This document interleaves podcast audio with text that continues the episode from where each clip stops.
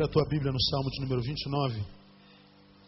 Costumo começar o nosso culto com um versículo da palavra de Deus, a gente chama de gotinha de sabedoria. A gente sempre começa com um versículo da palavra para uma, uma meditação breve de 5, 10 minutos. E a gente chama essa, essa, essa inicial de gotinha de sabedoria, porque é uma palavra para o dia a dia, né, para uma prática vivencial. E a gente sempre começa o culto de quarta-feira assim. Eu queria deixar com você o Salmo de número 29, versículo 11. Quem já abriu aí, diga amém. Todos já abrimos, né? No versículo 11, vê se na sua Bíblia está escrito mesmo que na minha. O Senhor dará força ao seu povo. O Senhor abençoará o seu povo com a paz. É isso que está escrito aí, sim ou não? Vamos ler todos juntos? Vamos tentar? O Senhor dará força ao seu povo. O Senhor abençoará o seu povo com a paz. Quem que é povo de Deus em Jesus? Diga, eu sou povo de Deus. Graças a Deus. Vamos assentar um pouquinho. Essa palavra, essa palavra me abençoou muito nesses, nesses últimos dias. E como Deus é fiel, como Deus é bom, não é? E às vezes a gente duvida da bondade, da fidelidade de Deus quando a gente sente dor. Eu prego muito sobre isso, sou tão repetitivo quando falo isso. Quando a adversidade circunda a nossa vida, nós somos tentados, porque finitos e humanos, a pensar que Deus se esqueceu da gente. A gente muitas vezes não consegue, consegue conceber fidelidade de Deus, amor de Deus com dor. Se Deus é fiel, não há dor. Se há dor, Deus não é fiel. Se Deus é bom, não dói. Se dói, Deus não é bom. A gente tem dificuldade de jungir bondade de Deus, fidelidade de Deus com dor. A dor, às vezes, ela, ela rouba a nossa capacidade de reflexão, porque a dor, ela é profundamente egoísta, né? Quando a gente sente dor muito grande, essa dor, ela, ela atrai para si alegria, ela rouba a alegria, ela rouba a disposição de fazer, ela rouba muitas vezes o próprio sono, não é? Com essa, com essa medula comprimida na cervical, eu fiquei 12 noites sem dormir, já compartilhei isso aqui. E quando a gente fica 12 noites acordado sentindo dor, tudo que a gente tem é tempo. Tempo. E com o tempo, ou a gente chora e murmura, ou a gente aproveita para pensar e crescer. Não é? Só que a dor, ela rouba essa capacidade de pensar, de, de refletir. Ela é muito egoísta, ela rouba a paz. Ela canaliza para si o sono. Quando a dor vem forte, ela, ela, ela rouba tudo que é em nós para ela. Ela rouba tudo, porque ela é egoísta, ela não compartilha. Não dá para sentir dor e alegria ao mesmo tempo. Não há, pra, não há como sentir dor e sorrir ao mesmo tempo. Não dá. Ou a gente sorri ou a gente sente dor. A dor é muito egoísta. Então, quando, quando a gente sente dor, a gente tem dificuldade de refletir equilibradamente, de forma saudável, por causa do egoísmo da dor que muitas vezes nos acomete em, em qualquer instância da vida, seja é, dor física, como eu senti, dor emocional, dor familiar, dor, seja lá de que for, a, a, qual for a origem da dor, a dor é egoísta e muitas vezes nós não conseguimos conceber dor e bondade, bondade de Deus e dor. Mas esse esse versículo ele foi muito muito companheiro nesse tempo de dor. E veja se não tem cabimento essa companhia. A promessa de Deus nesse versículo é: o Senhor dará o que ao seu povo? Força. O que, é que o Senhor vai dar? Repita você: o Senhor dará força. Diga força. Muito bem. Então está dizendo que a força seria uma concessão para o seu povo.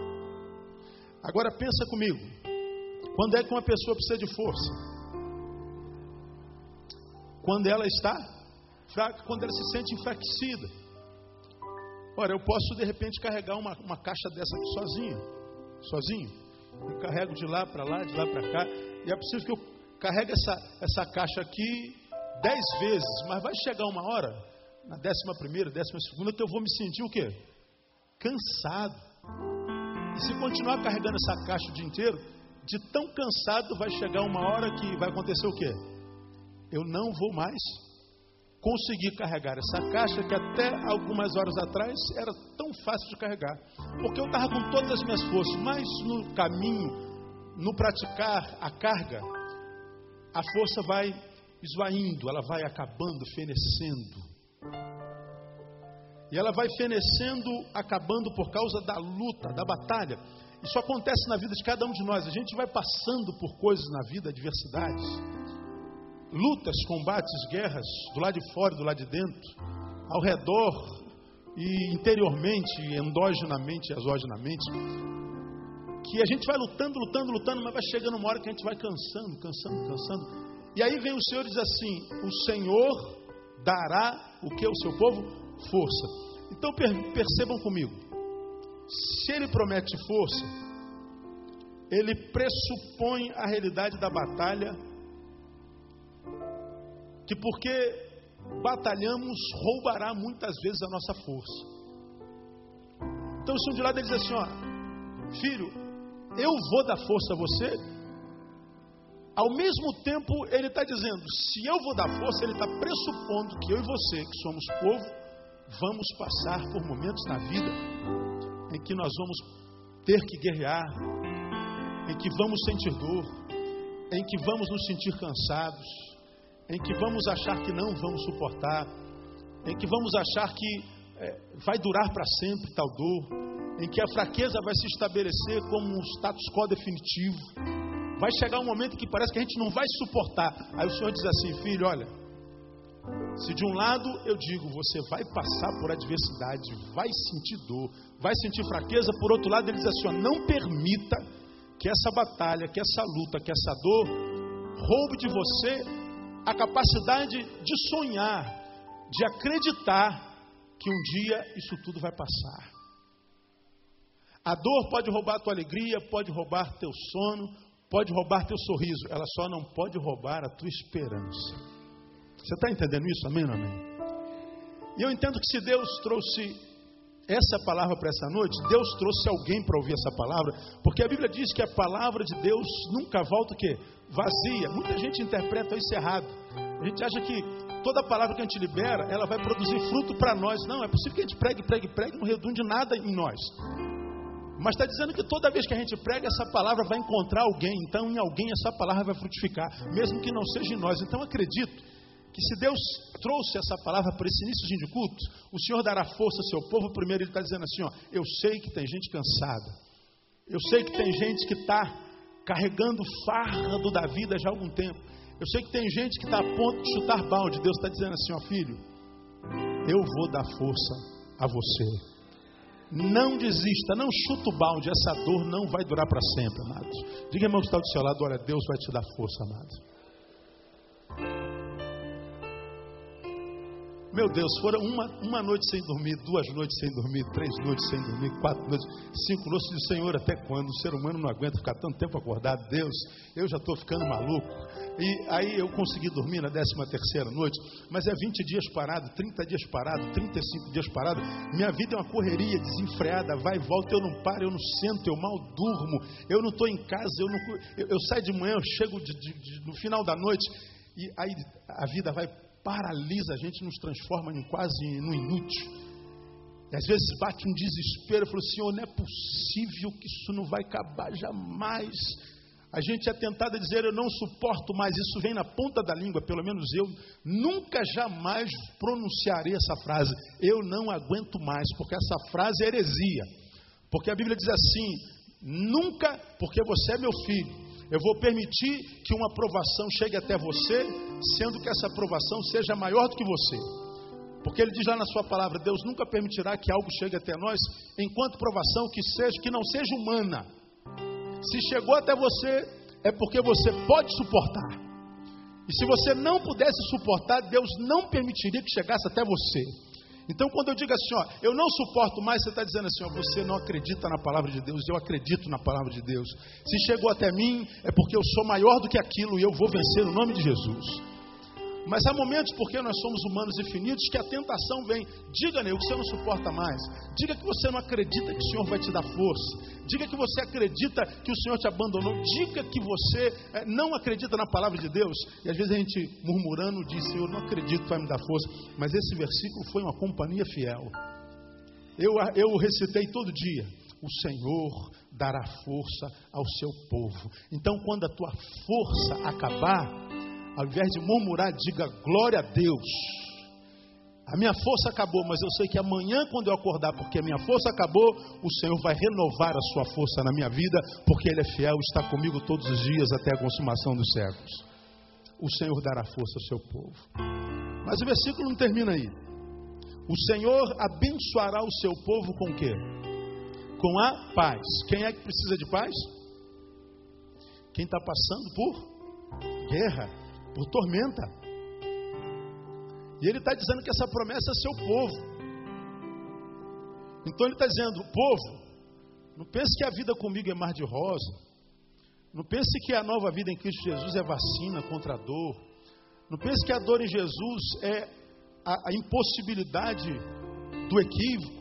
Não pensa que me servir, como já falei aqui outrora, é ser posto dentro de uma bolha, dentro da qual nenhuma adversidade humana da vida te atinja. Não, é isso não. A relação comigo não se restringe na ausência da dor, não se restringe na ausência da guerra, não. A Bíblia diz lá em Eclesiastes: tudo sucede igualmente a todos tanto a crédulos e incrédulos, ímpios e crentes. Eclesiastes capítulo 9. Então, qual a diferença do crente para o não crente, do povo para o não povo? É que o não povo entra num barco e no mar encapelado sem Deus. A gente entra num barco, no mar encapelado com Deus. A diferença é a presença de Deus.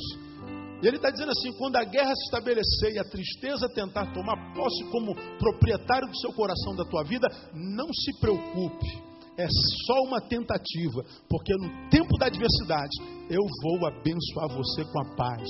E a paz de Deus é aquela que excede todo entendimento, que não precisa de ausência de dor, não precisa de muito dinheiro no banco, não precisa de corrupção, não precisa de nada não precisa de, de, de, circunstância. A paz de Deus, ela permanece contigo com a circunstância contrária ou com a circunstância favorável. Ela é paz de Deus em qualquer circunstância. É a paz que abençoou Jó, que pôde pronunciar em alto e bom som: O Senhor o deu, o Senhor o tomou.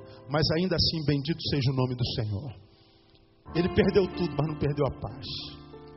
Então esse versículo, ele é muito rico, ele é gostoso de se ouvir, é uma promessa gostosa de Deus, porque ele diz, eu vou dar força, é porque ele está dizendo, não, não, se preocupe não filho, porque há momentos na vida que a gente parece que perdeu a força mesmo. Ele está dizendo, sentir fraqueza não é pecado. Pecado, como eu já preguei aqui, é se entregar à fraqueza sem luta. Porque se você para de lutar, não tem como renovar a sua força. Mas se você continua lutando, na certeza que foi até a última instância, quando você chegar na última instância, Deus está dizendo assim: já fez o possível? Já. Daqui para frente, Deus só impossível. Deus vai falar para você: ó, impossível é comigo. E quando é que o impossível acontece? Quando todo possível já foi tentado. Por que, que há muitos crentes ficando pelo caminho, irmão, apostatando da fé? Porque eles quiseram que Deus fizesse o impossível antes deles terem tentado até as raias do todo possível. Quer que Deus faça o impossível? Nosso Deus é um Deus do impossível, amém, amado? Mas quando é que o impossível entra? Quando ele percebe que você já fez todo, todo, todo possível. Quando é que ele abençoa com a sua força? Quando ele percebeu que nós já envidemos todos os esforços para tentar reverter a situação. Nós somos guerreiros até a morte. Nós não desistimos. E porque ele percebeu que nós perseveramos até o fim, ele entra com a sua providência e ele libera a vitória no nome de Jesus.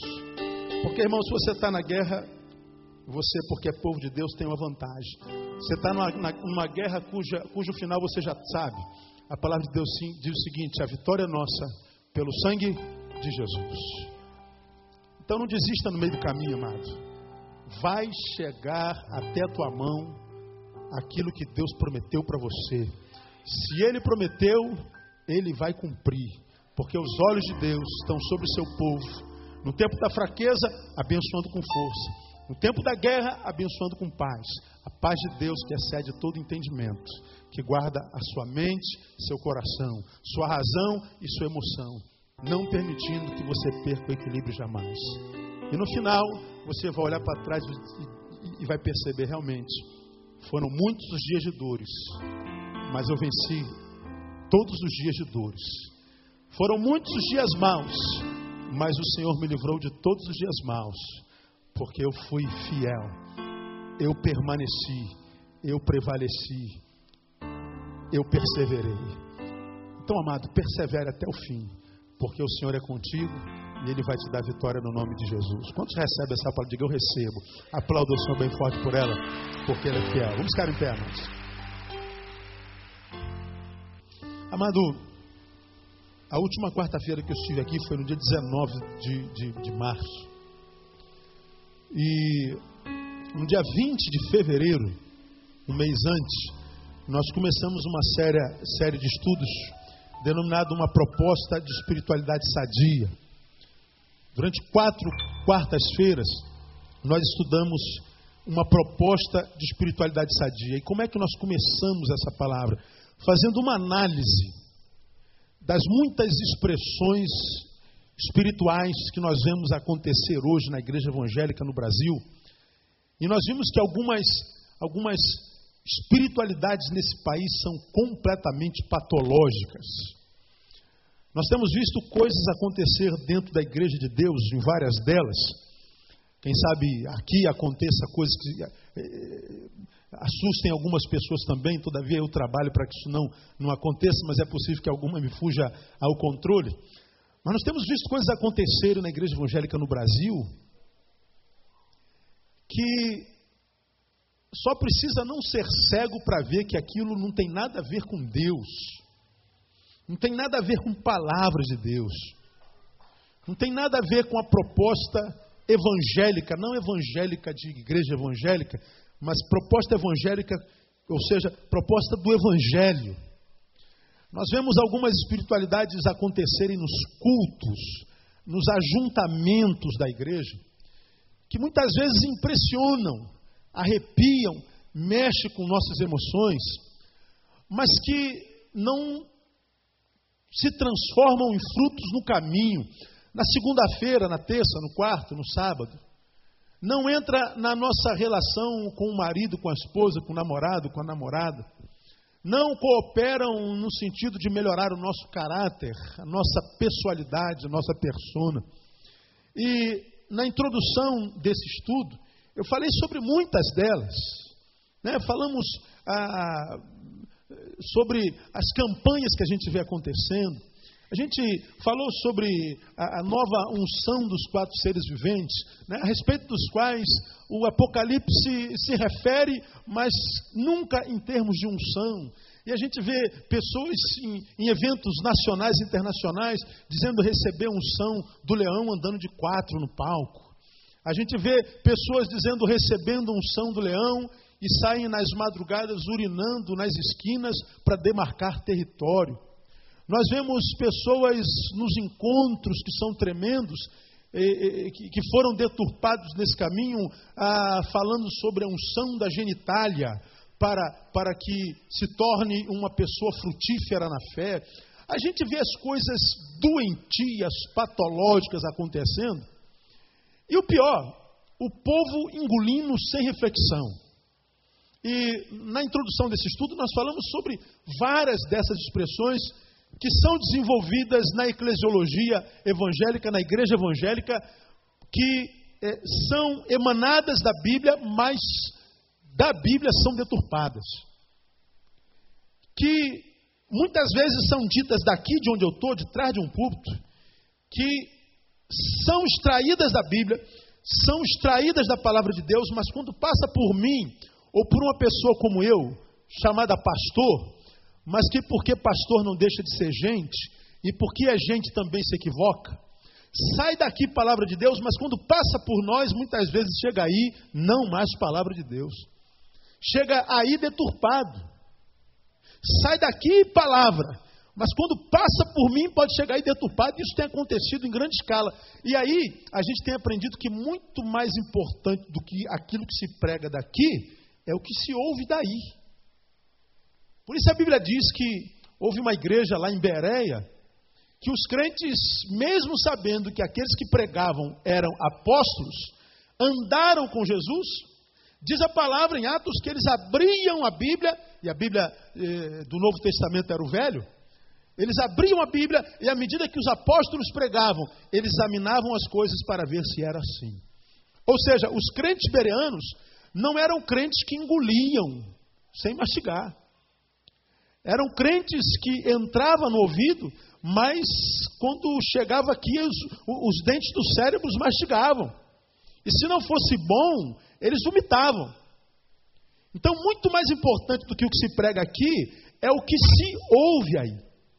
E aí, nesse, nesse afã de tentar manter a igreja viva, e muitas vezes a gente acha que a igreja é viva pelo muito, pelas muitas atividades que tem, e a gente vai fazendo campanha atrás de campanha, congresso atrás de congresso, esforço atrás de esforço, e a gente vai enchendo a agenda de atividade, uma atividade atrás de outra. A gente diz, a nossa igreja está viva, mas eu tenho rodado esse país, eu tenho visto cada coisa que tem tudo menos a ver com a palavra de Deus. Nós já falamos sobre isso muito, muito profundamente nesses dias todos. Hoje, estou retornando ao, ao púlpito depois desse tempo ausente dos irmãos.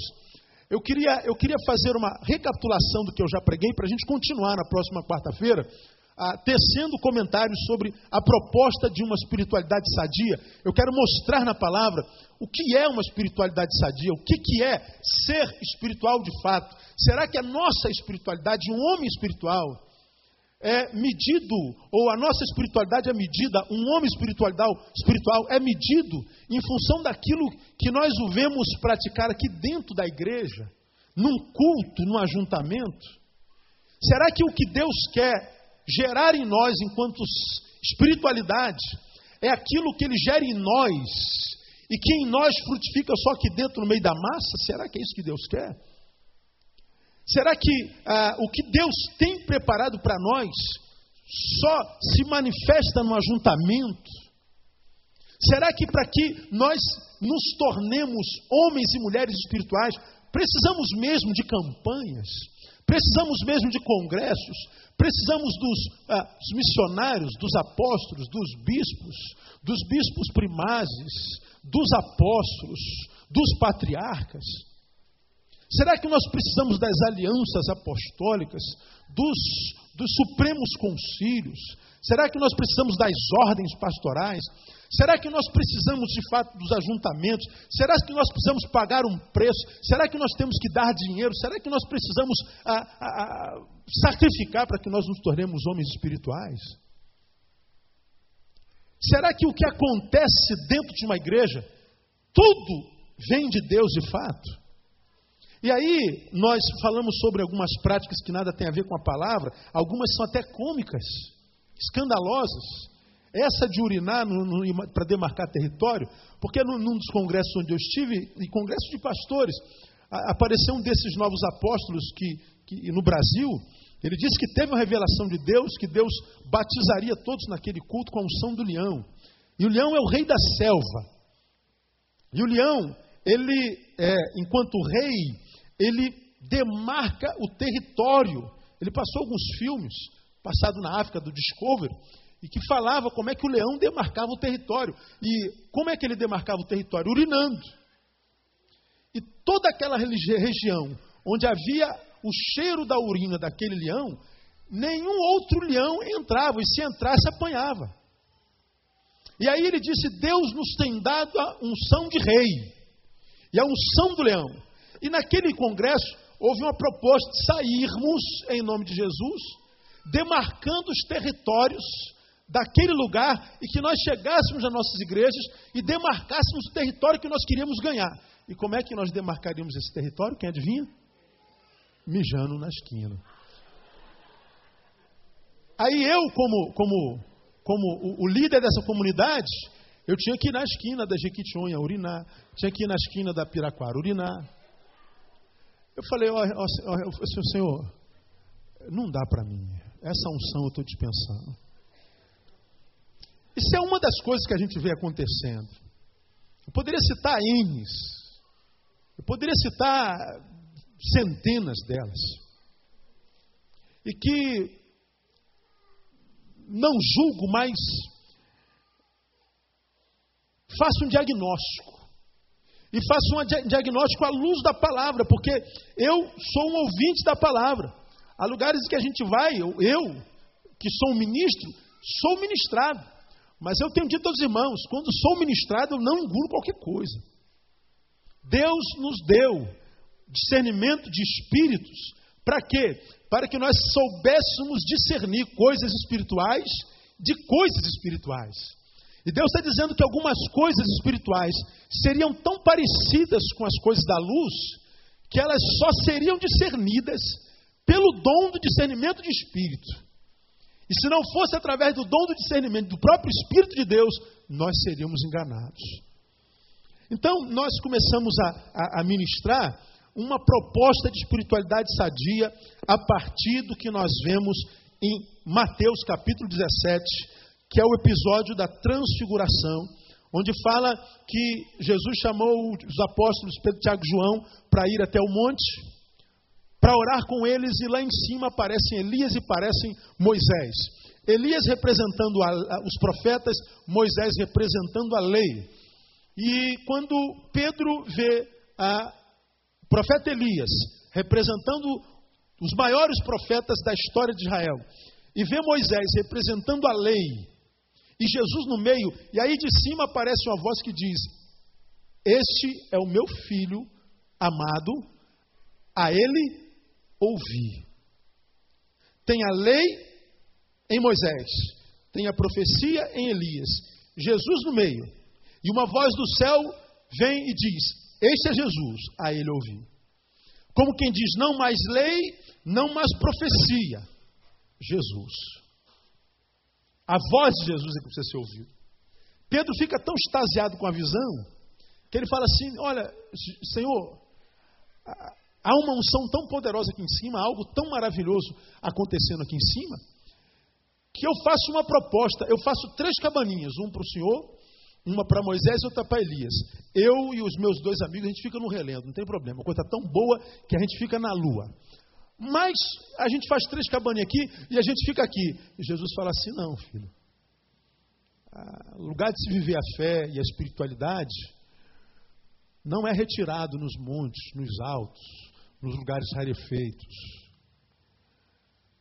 No isolamento, longe de tudo, a gente busca estratégias, a gente busca o silêncio, a gente busca a vontade de Deus, a gente busca a revelação da vontade de Deus. Mas quando Deus dá, nós temos que ver a espiritualidade lá, no lugar do todo dia, do dia todo, no meio do povo, na vida corriqueira, no ir e vir, nos ônibus, nas fábricas, nas universidades, no dia a dia.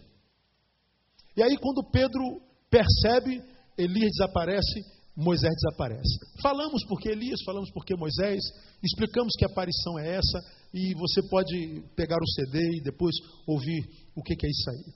Aí nós começamos, depois de explicarmos em duas quarta-feiras por que Elias, por que Moisés, e o que, que Moisés e Elias representam, e como é que dois homens que já morreram, aliás, ah, já não mais vivem, poderiam estar ali. Elias foi transladado num carro, num redemoinho de fogo, ele não morreu.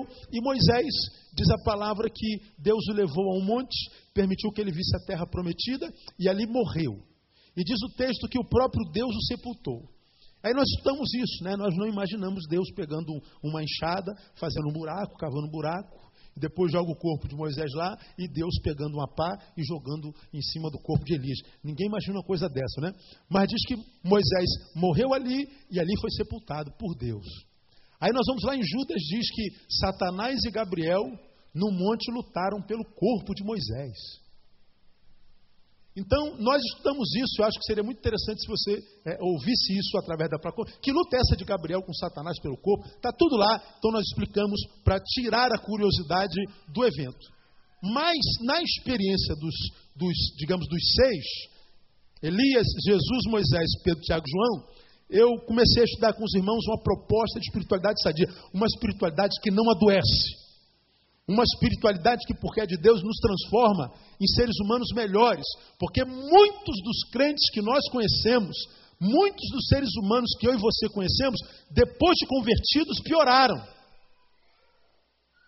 Muitos de vocês têm esposas que, depois de se converteram, ficaram esposas piores, maridos da mesma forma.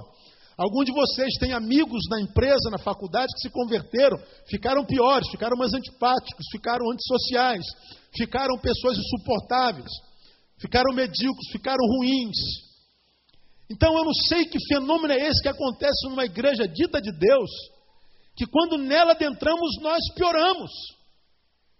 Ao invés de sermos atraentes de pessoas, nós somos repelentes. Ao invés de termos a nossa vida enquanto seres humanos qualificada, melhorada, nós pioramos.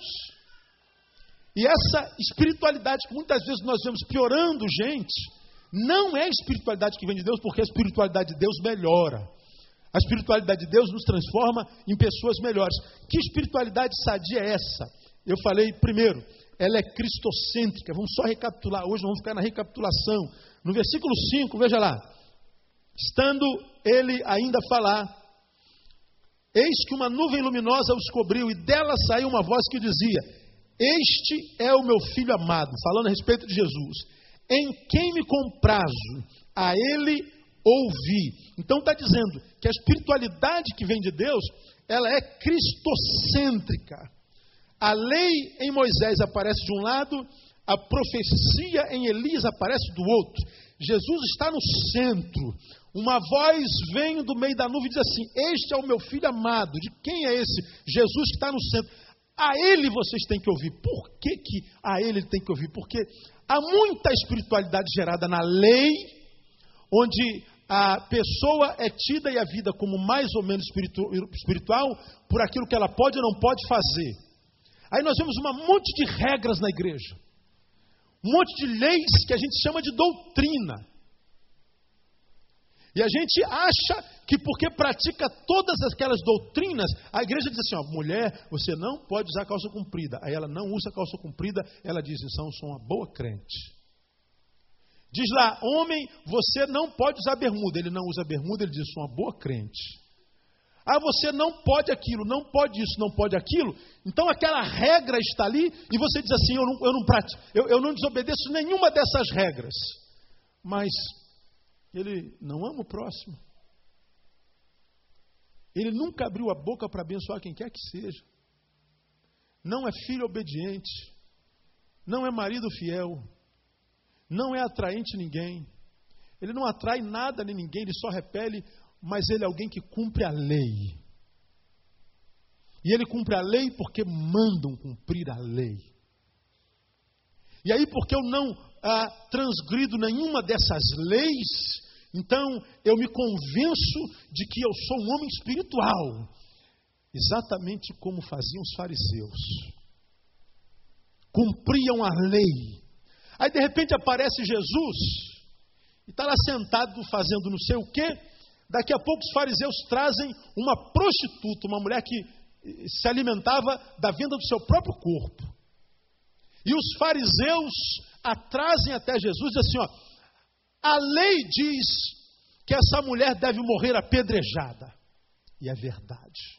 A lei dizia isso mesmo.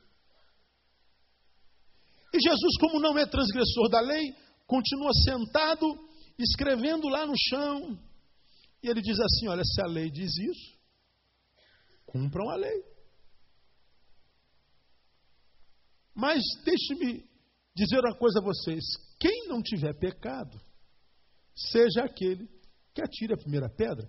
Jesus abaixa a cabeça, continua a escrever. Pergunto: Jesus defendeu a mulher? Não. Jesus tomou partido dela? Sim ou não? Não. Jesus foi contra os fariseus? Sim ou não? Não. Diz a Bíblia que os fariseus, que vieram para cumprir a lei, apedrejar a mulher, viraram as costas e foram embora. Jesus levanta a cabeça e diz assim: Ó oh, mulher, onde é que estão os teus acusadores? Não te condenaram? Não. O que, que Jesus disse? Quem se lembra? Nem eu te condeno. Vai e não peques mais. Ora, se a lei diz que uma adúltera tem que ser apedrejada, e nós não a apedrejamos, nós furamos a lei. Ou não? Sim ou não? Furamos. Jesus, num sábado, como qualquer ser humano, sente fome. Os apóstolos também. Porque crente come muito, você sabe disso. Não bebe. Culto na casa da irmã Joana, lá em Santa Cruz da Serra. E os crentes nas igrejas têm fama. Oi, é culto na casa dessa irmã é uma bênção, porque ela faz pizza, ela faz né, salgadinho, ela faz bolo. Aí o culto na casa daquela irmã, como é que é? Cheio. Mas tem aquela irmã que o culto, é na, ela mora na frente da igreja. Essa mora em Santa Cruz da Serra, é cheio. Essa mora na frente da igreja, mas toda vez que tem culto na casa dela, ela nunca faz nada. Não faz um pastel com suco de caju. Como é que é o culto na casa dela? Estou falando alguma mentira? Ah, bom. Crente é assim. E pode fazer quanta pizza quiser, acaba tudo no culto. Até porque crente não bebe. Não é? Se é igual beberrão, bebe 500 garrafas de cerveja, o cara não come. Agora, crente não bebe, come igual um solitário, né? Aí Jesus sentiu fome. Caem para descansar, o estômago era a única música que eles ouviam. Aí descobrem que estão na frente do milharal. Mas era sábado. Sábado não pode fazer nada. Aí Jesus olha para o milharal, os apóstolos olham para o milharal e escutam o som que vem do estômago. Escutam o som que vem do estômago e olham para o milharal. E o som aumenta, eles olham para o milharal olha para o calendário, é sábado, mas o som que vem de dentro não para. Aí o que, que eles decidem? Cai dentro do milharal, pega o milho, cozinha o milho, cai de boca. Aí aparece o fariseu, ó, oh, teus, teus apóstolos, teus discípulos estão comendo no sábado. Será que o senhor não, não conhece a agenda dos fariseus o calendário. O senhor não tem calendário, não? O senhor não tem nada aí na carteira? Aquela folhinha de 12 meses, não? Aí Jesus diz: tem, mas é que eu me lembrei de Davi. Davi foi a mesma coisa, estava com fome. Ele descobriu que lá dentro tinha um pão consagrado ao Senhor, o pão da propiciação, ficava lá dentro do Santo dos Santos. Só que ele ouviu o mesmo som que os meus apóstolos estavam ouvindo, o som do estômago. Aí ele pensou: meu Deus, eu tenho que parar esse som. Aí ele pensou: Deus não come pão. Ele foi lá, pegou o pão da propiciação e não foi fulminado pelo Senhor. Sabe por quê? Porque fome tem pressa, como diria Betinho. Porque Deus entende que a necessidade humana é maior e mais importante do que a própria lei. A lei dizia: morra de fome se for o caso. Jesus diz assim: não. O sábado não foi, o homem não foi feito para o sábado. O sábado foi feito para o homem. O homem não foi feito para cumprir lei. A lei foi feita para beneficiar o homem. E se a lei vai contra o bem maior que é a vida, a vida é mais importante do que a lei. Aí, com isso, a gente entende que a verdadeira espiritualidade não se manifesta no cumprimento de regras. Você pode estar aí, ó, de, de, de, saião, de perna cabeluda, de coque, de terno e gravata. Você pode dar glória a Deus alto, falar a língua do, dos anjos, dos serafins, dos querubins. Mas se você não sabe estender a mão em solidariedade, se você não é ser humano, se você não é gente como gente tem que ser, se você não conhece amor, afeto, se você não sabe a linguagem do perdão, se você sabe falar a língua dos homens, mas não sabe falar a língua dos homens, com toda a religiosidade você vai parar no quinto dos infernos. Você pode ter feito sinais e prodígios, curado um monte de gente. Você vai ouvir o mesmo que Jesus disse: Ó oh, Senhor, em teu nome nós curamos muitos enfermos, nós fizemos milagres, nós fizemos muitos sinais e prodígios. O Senhor vai dizer assim: Olha, que bem tem nisso. A cura é feita no meu nome, meu nome tem poder na boca até de uma mula. Balão sabe muito bem disso. Sinais e prodígios, até os magos lá de Faraó também fizeram. Eu nunca vos conheci. Porque o que Jesus quer gerar em nós enquanto espiritualidade tem a ver com a espiritualidade que tem Jesus como referência. Cristo é o centro. E se nós tivermos uma espiritualidade baseada tão somente na lei, tão somente na profecia, a profecia hoje tem um poder muito grande. Irmão Renato, eu tive um sonho com o irmão, o senhor me falou alguma coisa de sonho. Davi tem uma palavra de Deus para você. E a gente vive atrás de profecia, mas não abre a Bíblia nenhuma vez. Só para você pensar na cama, quantas vezes você leu a Bíblia essa semana? Se você sentir um pouquinho de vergonha, ainda há esperança para você. Agora, se nem vergonha mais sente, peça a Deus misericórdia. Quantas vezes você orou nessa semana? Cristocêntrica. Hoje, nós temos um monte de celebridades espirituais. Homens que a gente quer imitar. Eu queria ser igual aquele homem. Ou queria ser igual aquela mulher. Ou queria ser igual aquele apóstolo. Queria ser igual aquele da televisão. E a gente vê pessoas que se vestem igual, alisam o cabelo igual, ah, é, é, usa o mesmo anel, fala igualzinho, a mesma linguagem, igualzinho, vão imitando os, o superstar da fé. Deus está dizendo assim, ó filho, quer se parecer com alguém? Quero, Senhor. Então pareça-se comigo. Eu vou dizer uma coisa com você, é muito mais fácil parecer com Jesus do que comigo. É muito mais fácil parecer com Jesus do que com qualquer outro. Porque Jesus foi o cara mais simples que já passou pela terra, de modo a nos ensinar o que eu tenho dito a vocês aqui desde sempre. Quanto mais santo, mais simples. Quanto mais santo, mais humano. Quanto mais espiritual, mais normal. Então, quando você, minha ovelha, estou falando com você que é minha ovelha, vê na televisão, vê nos encontros, nos congressos, congressos que você paga para entrar, evidentemente. Quando você vê os superstars, dando show aqui no púlpito, impressionando você. Não se impressione com a santidade dele, não, irmão. Porque essa santidade que a gente demonstra aqui no púlpito não impressiona nem um pouquinho Jesus. A espiritualidade que Jesus se impressiona é aquela que a gente desenvolve quando não tem ninguém olhando para nós. A espiritualidade da segunda-feira, da terça, da sexta-feira à noite, a espiritualidade no namoro, a espiritualidade quando a gente lida com dinheiro, a espiritualidade no escritório, no trabalho, na fábrica, é aquela lá que impressiona Jesus. Agora, isso que acontece aqui dentro, isso aqui é para inglês ver, irmão. Como já falamos aqui, aqui está só o nosso holograma. Aqui está uma imagem nossa. Né? Hoje de manhã eu acordei, estava vendo o jornal, aí estava dizendo que hoje nós íamos viver a noite mais fria do ano até hoje. Aí à tarde eu moro num lugar muito frio, começou a esfriar. Eu falei assim, cara, eu não uso blazer nunca, não uso terno nunca. Hoje eu vou desentocar um blazer desse. Aí de tarde eu estava pensando assim, qual blazer que eu vou usar hoje? Aí eu tirei três, botei no sol. Eu sou asmático, isso aqui deve estar tudo cheio de mofo, fico o ano inteiro sem usar. Aí botei no sol os três. Aí de repente eu escolho logo mais. Eu já estava pensando com que imagem eu viria para a igreja hoje. Aí eu vim com essa imagem aqui. Isso é uma imagem planejada desde a tarde.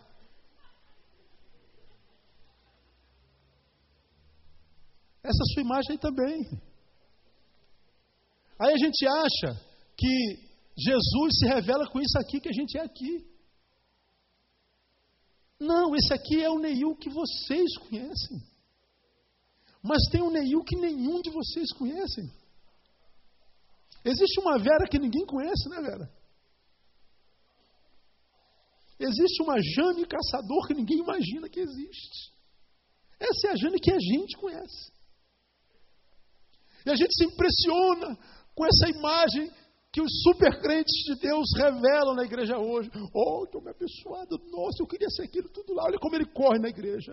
Olha como ele fala em língua. Olha como ele, olha como ele cai no espírito todo culto. Olha como aquela mulher todo dia tem uma palavra de profecia. Oh, que oração bonita. Que palavras rebuscadas que ela... E a gente se impressiona. Jesus diz assim: Olha, quanto mais santo, menos ele quer aparecer. Quanto mais santo, menos glória ele recebe. Quanto, menos, quanto mais santo, menos ele procura os primeiros bancos nas sinagogas. Quanto menos santo, menos ele parece que santo é. A verdadeira espiritualidade é cristocêntrica. Quer imitar alguém, amado? Imita Jesus. Diga, irmão, está seu lado assim, ó, pareça-se mais com Jesus, que você vai se dar bem.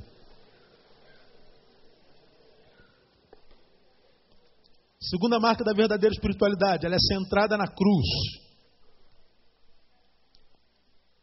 Lucas 9,31 diz que Pedro, Tiago João, não, Elias, Jesus e Moisés conversavam sobre a cruz.